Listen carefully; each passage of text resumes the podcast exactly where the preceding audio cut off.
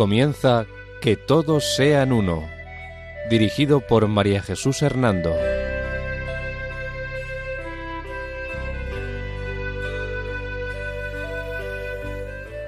Buenas tardes, queridos oyentes de Radio María. Un domingo más, bajo la protección de María, volvemos a estar con ustedes en este programa titulado Que todos sean uno. La dirección del programa corre a cargo de María Jesús Hernando.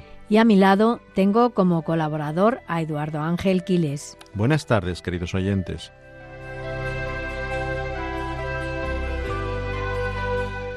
El sumario de nuestro programa es el siguiente. Presentación de la undécima Asamblea y documentos del Congreso Mundial de Iglesias celebrado en la ciudad alemana de Karlsruhe. La onceava Asamblea del Congreso Mundial de Iglesias se ha celebrado bajo el lema El amor de Cristo mueve al mundo hacia la reconciliación y la unidad. La undécima Asamblea del Consejo Ecuménico de las Iglesias contó con la participación de unos 190 católicos. La experiencia del director del Secretariado de la Comisión Episcopal de Relaciones Interconfesionales, Rafael Vázquez, sobre la onceava Asamblea del Consejo Mundial de Iglesias. La undécima Asamblea del Consejo Mundial de Iglesias expresa con cuatro declaraciones su preocupación por los desafíos del mundo y sugiere formas de abordar algunos de los principales desafíos de este. La primera, una comunidad global y justa, sostenible. La segunda, las cosas que contribuyen a la paz y a la reconciliación. La tercera, la guerra de Ucrania, llama a buscar la paz y la justicia en la región europea. Y la cuarta, la búsqueda de la justicia y la paz para todos en el Medio Oriente. En la undécima Asamblea del Consejo Mundial de Iglesias se ha pedido tomar en serio la unidad y reconciliación que Cristo desea para todos. El amor reconciliador de Cristo nos llama a reconocer y a acoger a nuestro prójimo inmigrante y a huir de la xenofobia y el racismo. El Consejo Mundial de Iglesias reclama un planeta vivo en busca de una comunidad mundial justa y sostenible.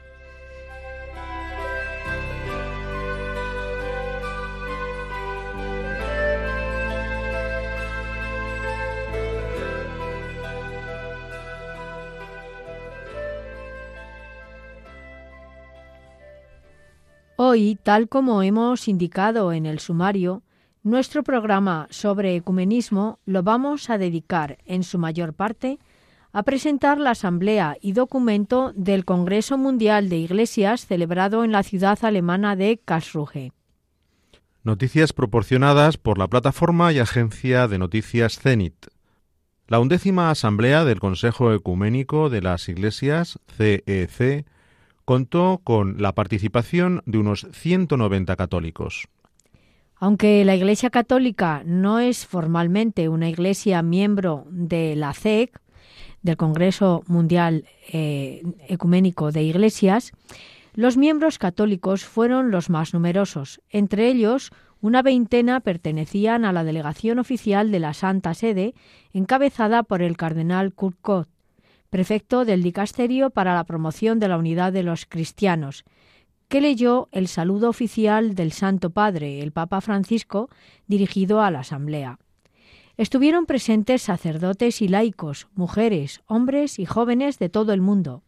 También participaron representantes de comunidades y movimientos católicos comprometidos con el movimiento ecuménico, como los Focolares y el Kemin Neuf. El director del Secretariado de la Comisión Episcopal de Relaciones Interconfesionales, don Rafael Vázquez, comparte su experiencia tras participar del 31 de agosto al 8 de septiembre en la undécima Asamblea del Consejo Mundial de Iglesias. En un clima de fraternidad y alegría se celebró en Karlsruhe, Alemania, la undécima Asamblea del Consejo Mundial de Iglesias bajo el lema El amor de Cristo lleva al mundo a la reconciliación y la unidad. Unos días, nos dice don Rafael Vázquez, en los que participantes de más de 300 iglesias de todo el mundo tuvieron la posibilidad de dialogar sobre cuestiones de gran actualidad, como la guerra en Ucrania, la crisis ecológica y el cuidado de la creación. El papel de los jóvenes y la mujer en, las iglesias, el racismo o el conflicto en Oriente Próximo fueron también otros de los temas. Todo ello bajo una pregunta. ¿Cómo pueden las iglesias ser testigos de unidad ante esta realidad? Desde que se fundara el Consejo Mundial de Iglesias en 1948, tras la Segunda Guerra Mundial, este organismo ha buscado la unidad visible de aquellas iglesias que profesan la fe en Dios Padre, Hijo y Espíritu Santo, y reconocen además a Jesucristo como Salvador. Actualmente está compuesto por 352 iglesias de distintas confesiones. Asimismo, nos sigue eh, comunicando la experiencia don Rafael Vázquez. La Iglesia Católica no es miembro pleno eh, del mismo por cuestiones organizativas, aunque sí participa activamente a través de una de sus comisiones más importantes, la conocida como Fe y Constitución, encargada de afrontar la cuestión de la unidad desde una perspectiva teológica y eclesiológica. A esta asamblea asistió una delegación formada por una treintena de observadores, entre los que se encontraba el cardenal Koch, presidente del Dicasterio para la Promoción de la Unidad de los Cristianos. También estuvo el subsecretario Brian Farrell, así como representantes de otras instituciones ecuménicas.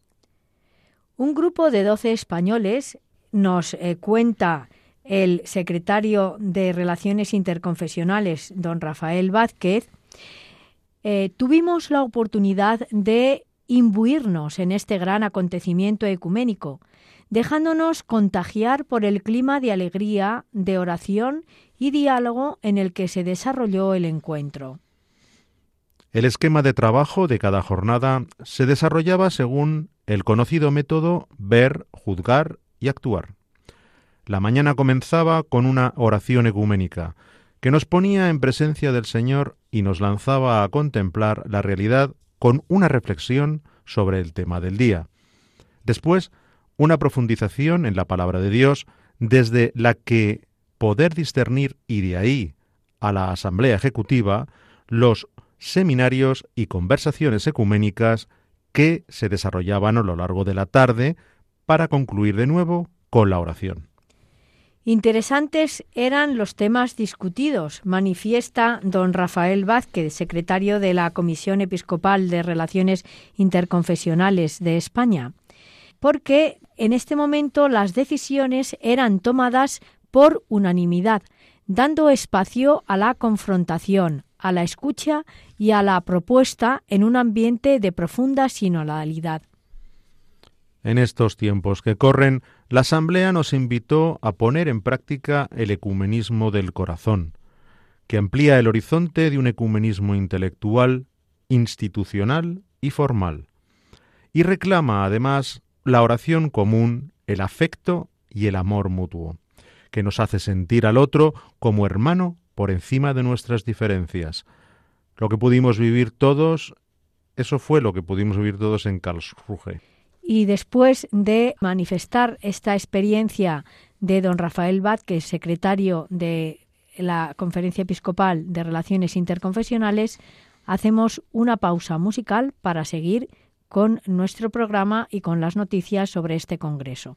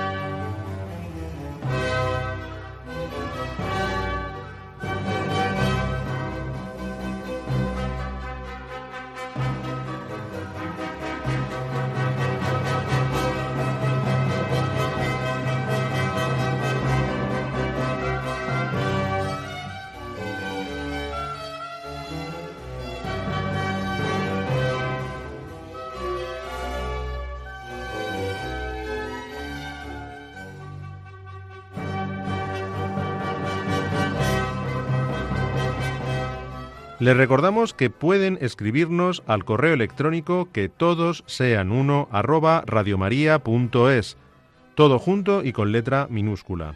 Repetimos, que todos sean uno arroba radiomaria.es.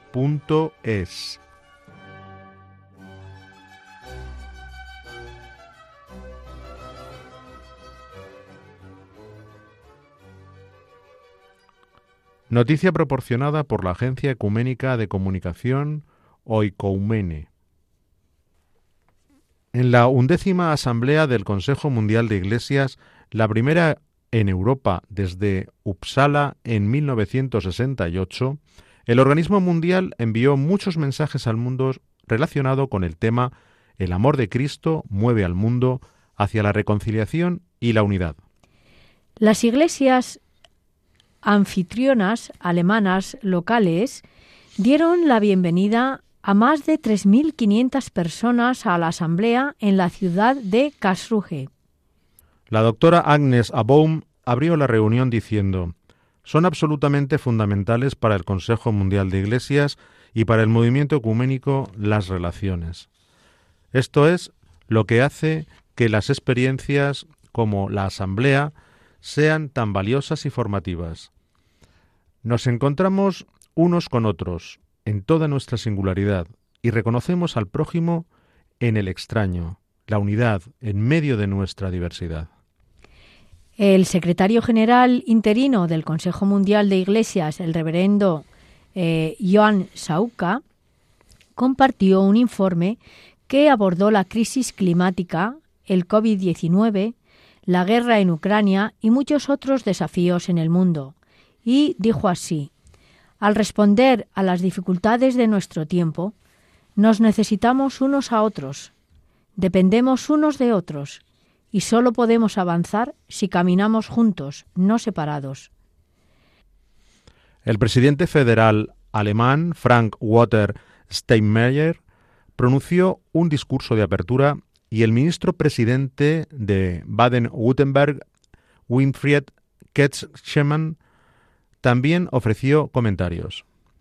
Steinmeier recordó con agradecimiento que a las iglesias alemanas se les permitió asistir a la primera asamblea del Congreso Mundial de Iglesias en Ámsterdam en 1948 y fueron recibidas como miembros en pie de igualdad. Hasta el día de hoy, dijo, estamos agradecidos por esto. La guerra en Ucrania estuvo en pensamientos, oraciones y palabras en varias ocasiones dentro de la Asamblea, y Steinmer la llamó la guerra de agresión. La oración de apertura incluyó un sermón del presidente del Consejo Mundial de Iglesias, el patriarca Juan X de la Iglesia Ortodoxa griega de Antioquía, en Siria, y de todo Oriente. Llamó a sus oyentes ya y a sus iglesias y naciones a elegir pasar por el sufrimiento del Medio Oriente como Cristo eligió pasar por Samaria. Pasad y mirad a los amados de Cristo allí, como Él miró a los samaritanos, sin dejar de lado a los que difieren de vosotros, sin excluir al pueblo de Siria, Líbano, Irak y Tierra Santa de Palestina, especialmente porque sus antepasados sirvieron al Evangelio, al Evangelio de la reconciliación y extendámoslo a todas las naciones. Comenzamos a exponer algunas de los temas tratados en esta asamblea. Abordar los desafíos del mundo. La undécima asamblea del Consejo Mundial de Iglesias emitió cuatro declaraciones públicas y cuatro minutos expresando su preocupación y sugiriendo formas de abordar algunos de los principales desafíos del mundo. Estas cuatro declaraciones son las que vamos a describir a continuación. La primera Living Planet, buscando una comunidad global justa y sostenible. Esta declaración plantea una voz cada vez más urgente de preocupación y demanda de acción. El amor de Cristo nos llama a una profunda solidaridad y búsqueda de la justicia para aquellos que menos han contribuido a esta emergencia, pero que son los que más sufren física, existencial y ecológicamente. La segunda declaración fue la siguiente. Las cosas que contribuyen a la paz moviendo al mundo hacia la reconciliación y la unidad. Esta declaración llama a un compromiso renovado con la paz, reconociendo la necesidad de un diálogo renovado dentro del movimiento ecuménico. La declaración afirma enérgicamente el compromiso del Consejo Mundial de Iglesias y sus iglesias miembros con la constitución de la paz a través del diálogo y la cooperación interreligiosa en todos los niveles y pide un alto el fuego mundial. La tercera declaración trató sobre la guerra en Ucrania, paz y justicia en la región europea. La declaración hace un llamamiento a todas las partes en el conflicto para que respeten los principios del derecho internacional humanitario, especialmente con respecto a la protección de los civiles y la infraestructura civil y al trato humano de los prisioneros de guerra. Afirma fuertemente que la guerra es incompatible con la naturaleza misma de Dios.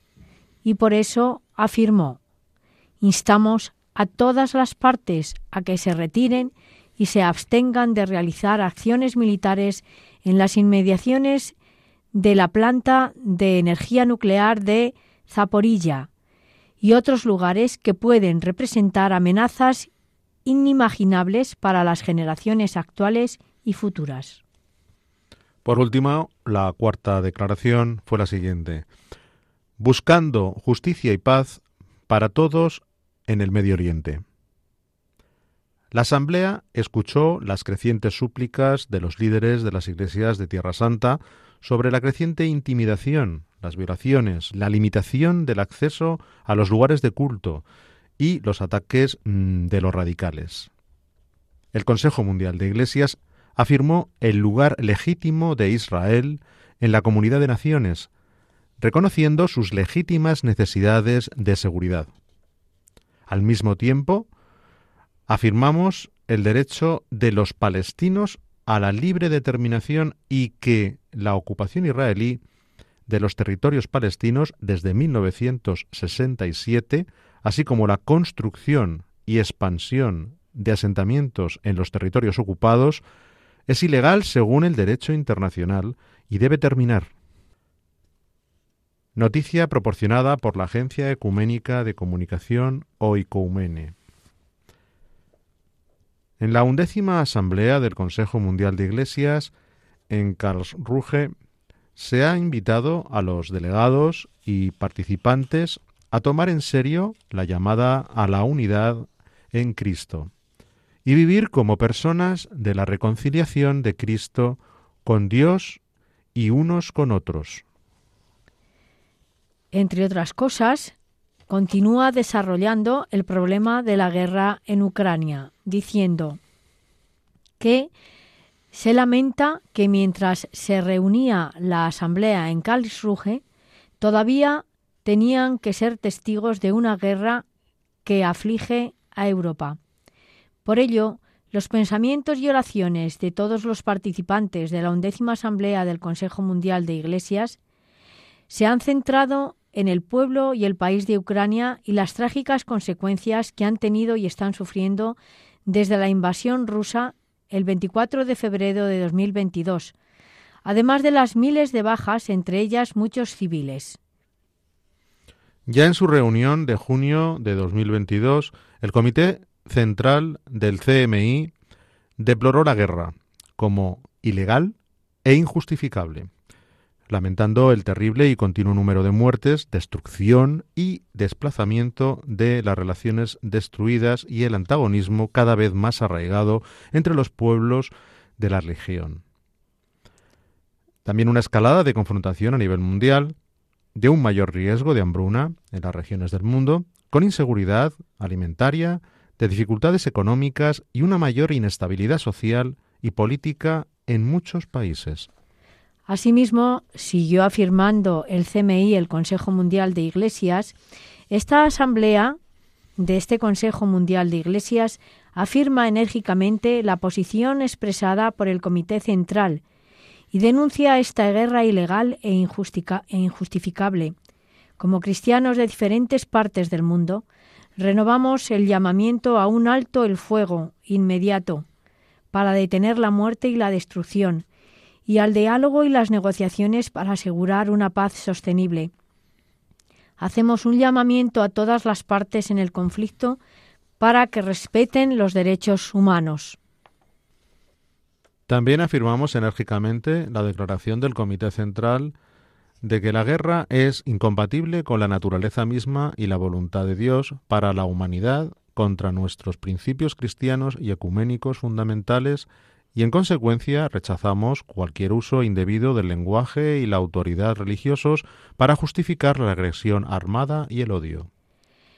La presencia de representantes de iglesias de Ucrania y la delegación de las iglesias rusas ortodoxas, junto con delegados y participantes de iglesias miembros del Consejo Mundial de Iglesias y socios ecuménicos de otras partes de Europa y de todas las regiones del mundo, han servido como una oportunidad práctica para este encuentro. Todos ellos dijeron que se comprometían a intensificar el diálogo sobre las cuestiones que nos invaden, un objetivo central del Consejo Mundial de Iglesias, porque los problemas que plantea este conflicto son realmente profundos y fundamentales, tanto para el movimiento ecuménico como para el resto del mundo, y requieren un diálogo intenso y sostenido para abordarlos.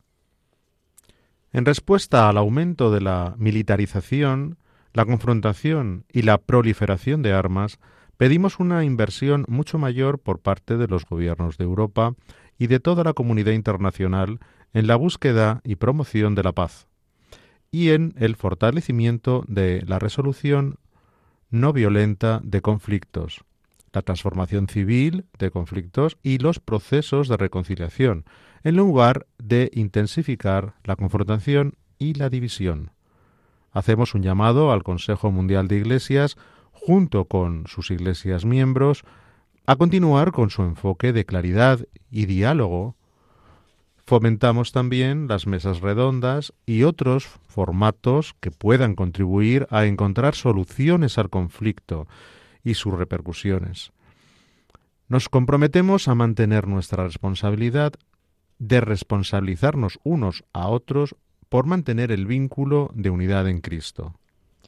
Otro de los temas tratado en esta asamblea por el Consejo Mundial de Iglesias fue el de la migración, la xenofobia y el racismo que mm, vamos a describir a continuación. En torno a este tema se dijo, el amor reconciliador de Cristo nos llama a reconocer y a acoger a nuestro prójimo, basándonos en la parábola del buen samaritano que encontramos en el Evangelio de San Lucas, capítulo 10, versículos del 25 al 37. En respuesta a la pregunta ¿quién es mi prójimo?, hemos escuchado y recibido la llamada de Jesús a mostrar compasión y misericordia a todos los que están heridos, sufriendo y sin excepción ni discriminación de nadie. Usamos nuestros recursos, nuestras voces y nuestro sentido de empatía para responder a los gritos de todos los que piden sanación y plenitud. Somos fortalecidos para este ministerio y testimonio por las enseñanzas y el ejemplo de Jesús reconociendo que él mismo experimentó la necesidad de huir de quienes buscaban matarlo desde su nacimiento. Por mandato de Cristo, mostramos compasión por todos los que buscan refugio y asilo. Asimismo, en torno a este tema de migración, xenofobia y racismo, racismo el Consejo Mundial de Iglesias en esta undécima asamblea dijo también que la migración es una característica inherente a la condición humana. Pertenece a toda la historia de la humanidad y a todo el relato bíblico. Sin embargo, en el periodo transcurrido desde la décima Asamblea del Consejo Mundial de Iglesias en Pusan, en Corea, los conflictos nuevos y persistentes la opresión y la persecución, el cambio climático acelerado, el desplazamiento inducido por el desarrollo y la creciente desigualdad han llevado a un número sin precedentes de personas a abandonar sus hogares y emprender viajes desesperados, con riesgos y con muchos peligros para buscar seguridad y una vida mejor en otro lugar. Muchos de ellos han perdido la vida. Estamos firmemente convencidos de que la protección internacional de los refugiados y migrantes debe basarse en la necesidad y el respeto por la igual dignidad de todos los seres humanos, independientemente del origen, religión, etnia u orientación de las personas en cuestión, como se establece en la legislación internacional de la Unión Europea.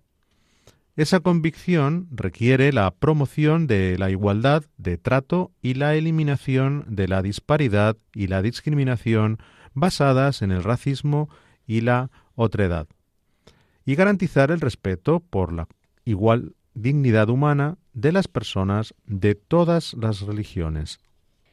Asimismo, en este contexto sobre el tema de migración, xenofobia y racismo, el Consejo Mundial de Iglesias en esta undécima asamblea dijo también afirmamos las obligaciones legales y los principios morales que requieren una respuesta compasiva y acogedora para las personas necesitadas.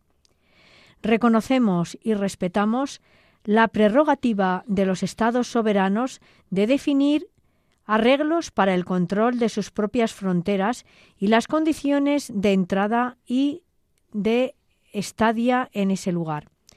Al mismo tiempo, esperamos todos los estados en Europa y en todo el mundo para honrar la letra y el espíritu de sus obligaciones en virtud del derecho internacional, incluidos los derechos humanos y el derecho de los refugiados y especialmente el derecho de asilo, o arriesgarse a poner en peligro los mismos principios y protecciones establecidos para responder a tales crisis al que todos deberían tener derecho.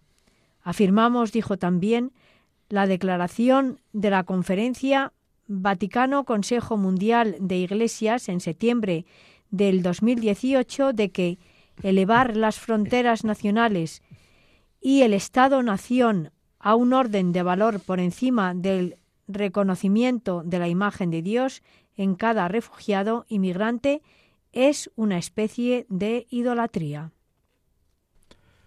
Consideramos legal y además éticamente inadmisible que los Estados renuncien a sus responsabilidades de salvar vidas y brindar protección o busquen tercerizarlas a otros estados y territorios. Consideramos inaceptable que personas en posiciones vulnerables y que abandonan sus países buscando un futuro más seguro sean instrumentalizadas por gobiernos u otros por razones políticas o por sus propios objetivos egoístas. También en relación a la xenofobia y los migrantes, dijo el Consejo Mundial de Iglesias, cuestionamos la lógica de una mentalidad de fortaleza, de puertas cerradas, antes de abordar los desafíos que plantean los altos y crecientes niveles de movimientos de personas. Instamos todos los estados a proporcionar vías y oportunidades seguras, regulares y accesibles para la movilidad humana de conformidad con las obligaciones internacionales humanitarias y de derechos humanos, y a tomar las medidas adecuadas contra el abuso de la vulnerabilidad de los migrantes y refugiados. Es, en ausencia de canales más amplios para la migración legal y segura, cuando florece el tráfico de personas. Por eso, hacemos un llamamiento a las iglesias y a los estados para que fortalezcan y amplíen los proyectos de tránsito seguro, como las iniciativas de corredor humanitario y los servicios de búsqueda y rescate en el Mediterráneo. Pedimos una mejor coordinación, cooperación, solidaridad y respeto de los derechos humanos en la respuesta de Europa a los refugiados y migrantes, incluida una distribución más justa de la responsabilidad dentro de la Unión Europea. La solidaridad con quienes buscan protección, con quienes los acogen y entre las iglesias debe ser el principio rector y hacernos un llamado a una mayor cooperación regional e internacional para abordar las causas fundamentales que impulsan la crisis del desplazamiento forzado, incluidos los conflictos especialmente violentos, la emergencia climática acelerada, la pobreza eh, extrema y la falta de desarrollo, y también la opresión y persecución que obligan a las personas a huir de sus hogares. Siguiendo con el tema de la xenofobia y la marginación y la migración, el Consejo Mundial afirma también, levantamos y afirmamos el ejemplo dado a sus sociedades y sus gobiernos por las muchas iglesias y organizaciones afines que participan activamente en la acogida del extranjero, los refugiados y los migrantes, especialmente en contextos en los que los refugiados y los migrantes son cada vez más estigmatizados y discriminados en contra, criminalizados, marginados y excluidos. También se dijo, afirmamos la dignidad humana otorgada por Dios a todos los refugiados y migrantes. Sobre la base de ese entendimiento, instamos a las iglesias miembros del Consejo Mundial de Iglesias y a los socios ecuménicos, junto con todas las personas de buena voluntad, a promover un enfoque más abierto y acogedor hacia el extranjero y hacia el prójimo en necesidad y angustia. Este enfoque promueve una cultura de hospitalidad, nos desafía a reflexionar teológicamente sobre la hospitalidad y el compañerismo con los extraños y nos lleva a ayudar a recibir y cuidar a refugiados y migrantes. Siguiendo con el tema de la migración y la xenofobia, la Asamblea alentó al Consejo Mundial de Iglesias a continuar ejerciendo un papel de convocatoria y creando espacios de encuentro y diálogo sobre migración con iglesias miembros y socios para el intercambio de información, solidaridad, promoción y acompañamiento. La revitalización de la Red Ecuménica Mundial sobre Migración del Consejo Mundial de Iglesias debe considerarse en este contexto y debe también tener presente la responsabilidad que en todo ello tiene. Alentamos además una coordinación y cooperación más estrechas con la Comisión de Iglesias para Migrantes en Europa, CCME, y ACT, Alianza en la Promoción y la Acción, particularmente en la relación con el seguimiento de los pactos mundiales de las Naciones Unidas sobre migración y refugiados y defender la Convención de Refugiados de 1951. También se debe considerar cómo el Consejo Mundial de Iglesias podría apoyar a las iglesias miembros y a sus ministerios especializados para abordar eh, la trata de personas, especialmente de mujeres y niños, refugiados y migrantes, incluso facilitando la creación de redes entre las iglesias y socios en los países de origen y en los países de llegada. Y ahora, antes de continuar tratando este tema de la migración y la xenofobia por el Consejo Mundial de Iglesias, hacemos una pausa musical. Bye.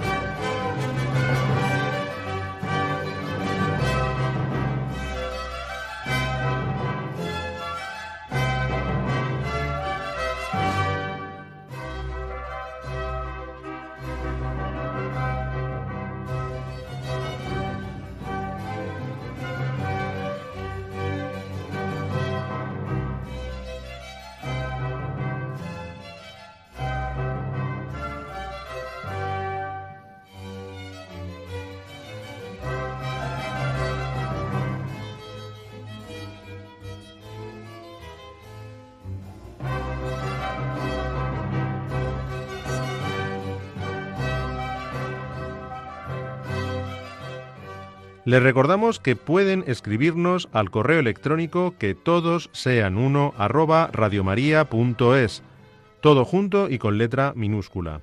Repetimos, que todos sean uno arroba radiomaria.es.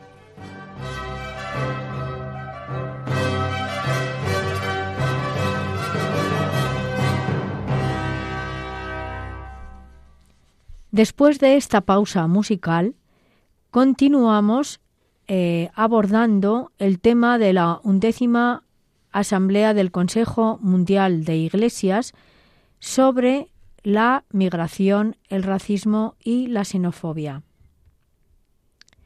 Como Jesús, decía esta asamblea, nos ha desafiado y bendecido con una comprensión amplia del prójimo, nosotros como iglesias cristianas nos comprometemos con estas llamadas a la acción como nuestra respuesta al mandato de Jesús, ve y haz tú lo mismo, que encontramos en el Evangelio de San Lucas, capítulo 10, versículo 37.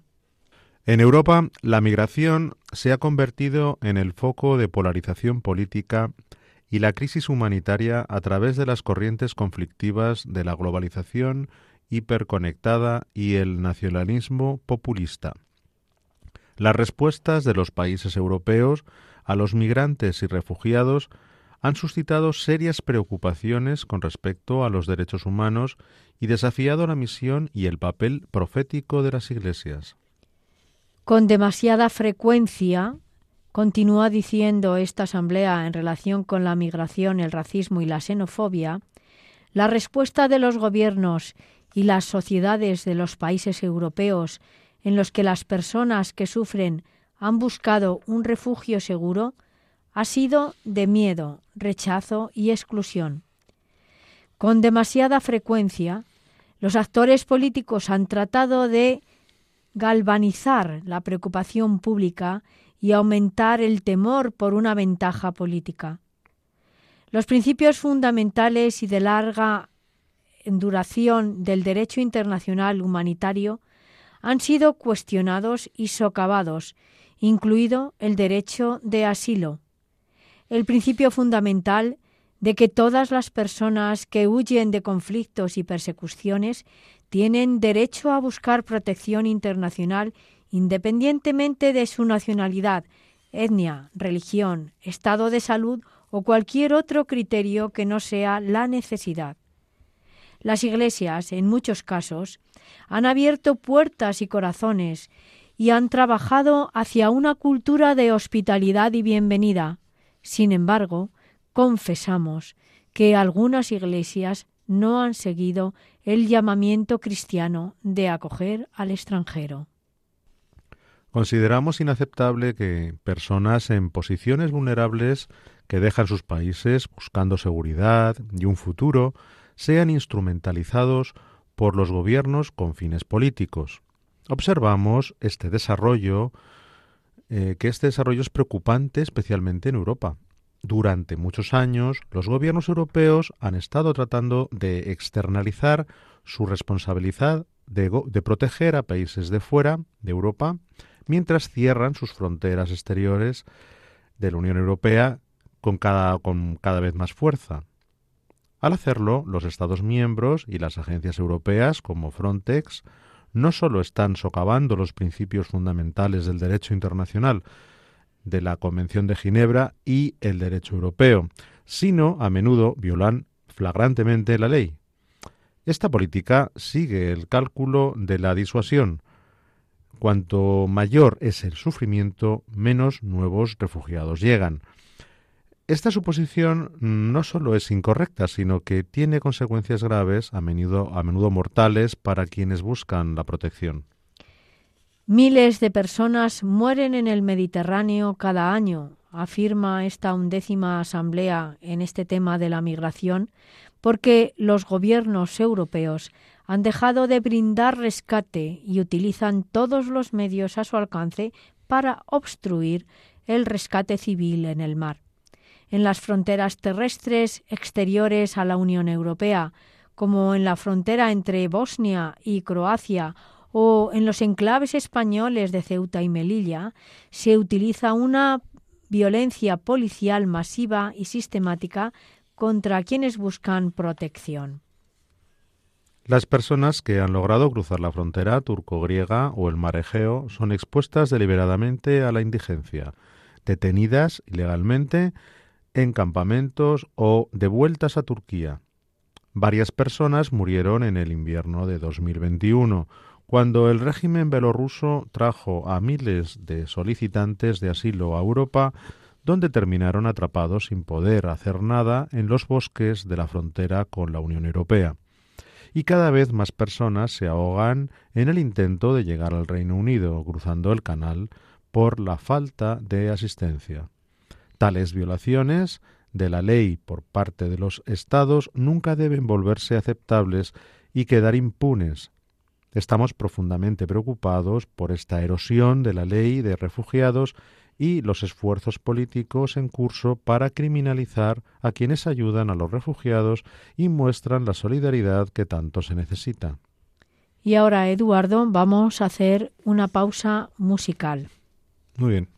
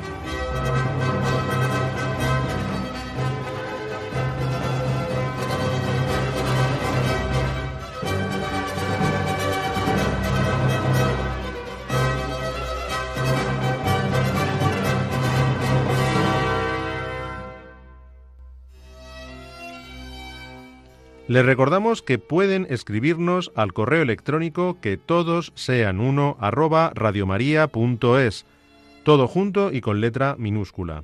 Repetimos, que todos sean uno arroba radiomaria.es.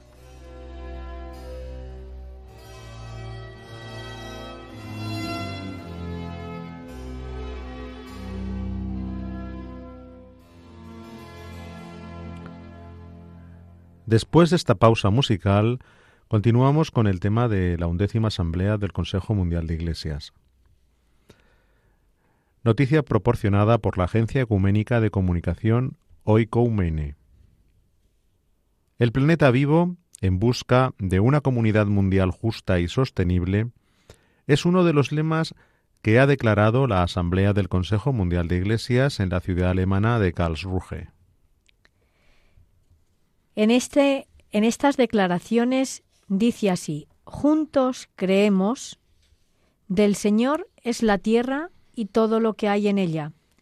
Los seres humanos, creados a la propia, propia imagen de Dios, están llamados a servir como cuidadores fieles y responsables de la preciosa creación única de Dios, de la cual somos al mismo tiempo una parte inherente e, e intrínsecamente independientes de la salud de todo el mundo natural.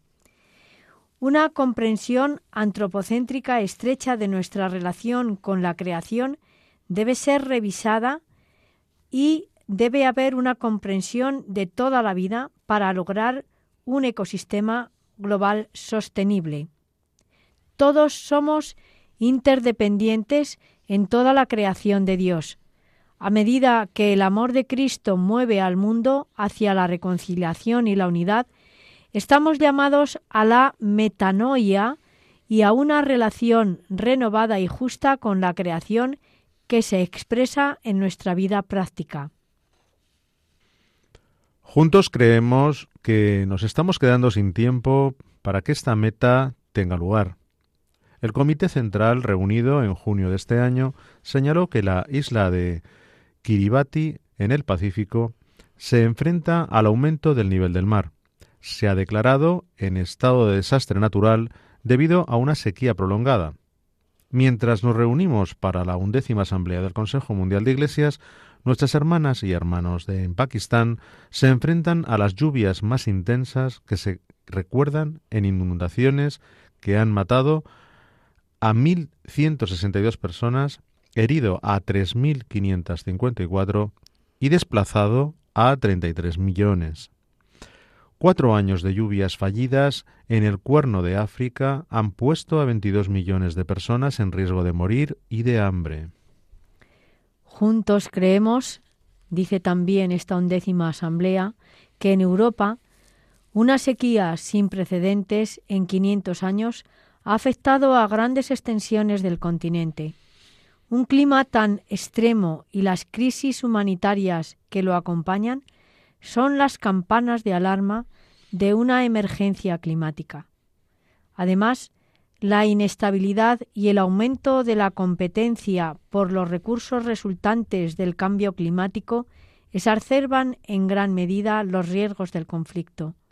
Además, el cambio climático es una emergencia de salud pública, habiéndose reconocido como una de las principales causas de mortalidad y movilidad humana. El desplazamiento, la reubicación o la migración inducidos por el clima ya no es una cuestión de sí o cuándo, sino que está ocurriendo ahora. También se dice, juntos creemos que estas realidades vividas testimonio de los numerosos informes del panel intergubernamental sobre el cambio climático. Por todo ello, el primer informe de esta undécima asamblea del Consejo Mundial de Iglesias señala que la emergencia climática es una crisis ética, moral y espiritual que se manifiesta en una fijación por el lucro. Los sistemas extractivos y, en última instancia, insostenibles de producción y consumo por parte de los cómplices de esta crisis continúan ignorando las crecientes advertencias científicas y morales. El segundo informe señala que nos estamos quedando sin tiempo y que debemos arrepentirnos de nuestro continuo egoísmo humano, codicia, negación de los hechos y apatía que amenaza la vida de toda la creación. Esta asamblea es la última oportunidad que tenemos para actuar juntos y evitar que el planeta se vuelva inhabitable. El tercer informe de esta asamblea señala que, en particular, no son posibles más demoras si queremos tener alguna posibilidad de permanecer dentro del límite más seguro del 1,5 grados centígrados de calentamiento global y evitar un cambio climático mucho más catastrófico. El amor de Cristo nos llama a una profunda solidaridad y búsqueda de justicia por aquellos que menos han contribuido a esta emergencia, pero que son los que más sufren física, existencial y ecológicamente, a través de una transformación de sistemas y estilos de vida. Nuestra teología debe responder a una emergencia de tales dimensiones. Los pueblos indígenas se encuentran entre los primeros en enfrentar las consecuencias directas del cambio climático, debido a su dependencia y estrecha relación con el medio ambiente y sus recursos. Sin embargo, los pueblos indígenas y el papel que desempeñan en la lucha contra el cambio climático a través de la restauración de la totalidad de la creación rara vez se considera. Esto debe cambiar a través de una reinvención y de construcción de la visión del mundo y la teología prevalecientes.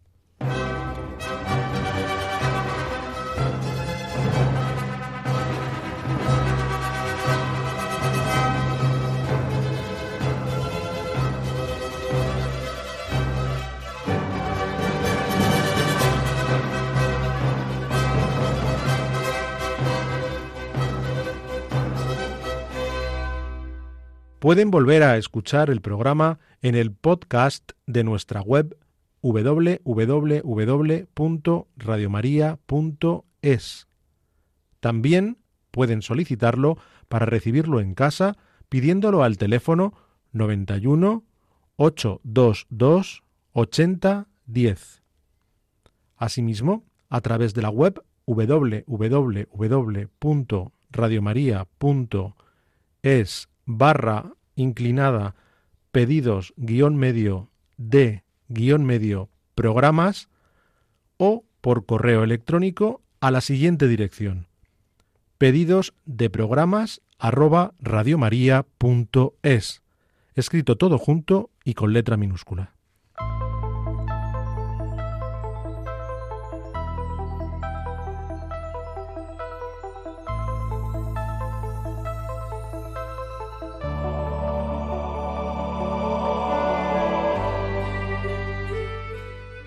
Bien, queridos oyentes, pues después de haber relatado todo lo concerniente a la undécima Asamblea del Consejo Mundial de Iglesias celebrado en Karlsruhe, en Alemania, nos despedimos de ustedes.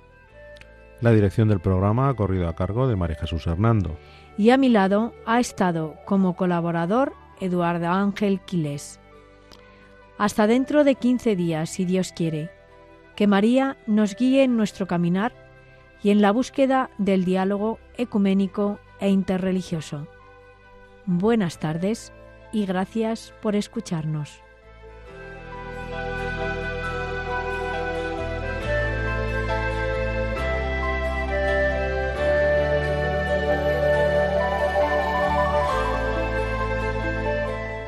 Han escuchado Que todos sean uno, un programa dirigido por María Jesús Hernando.